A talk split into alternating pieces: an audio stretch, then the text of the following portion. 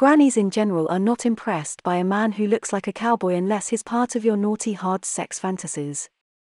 Not it in my book.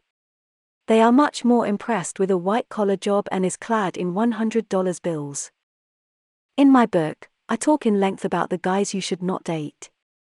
One of the biggest not is the married guy, of course, he will not leave his wife for you, so plant that firmly in your head. If he talks about his wife as Godzilla, he probably wants to reassure you she is a monster, and you are an angel. Do not believe him. All he wants from you is hot sex. This is okay if you want to get laid or flayed. So look for man who is witty can make you laugh and isn't needy.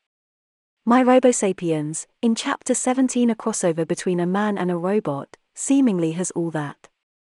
The engineers from Inc. Robotech clearly consulted their wives in his creation and listened to their need for a G-spot locator, and a no-complaint shopping chip. Furthermore, they did their utter best to take all male flaws out of the equation, well almost. But remember no matter how perfect he seems he comes with a history. And he probably has a beer and farting addiction.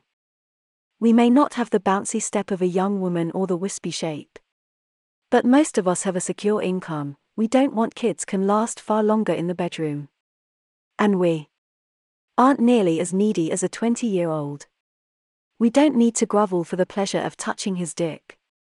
And we bring heaps of experience to the relationship.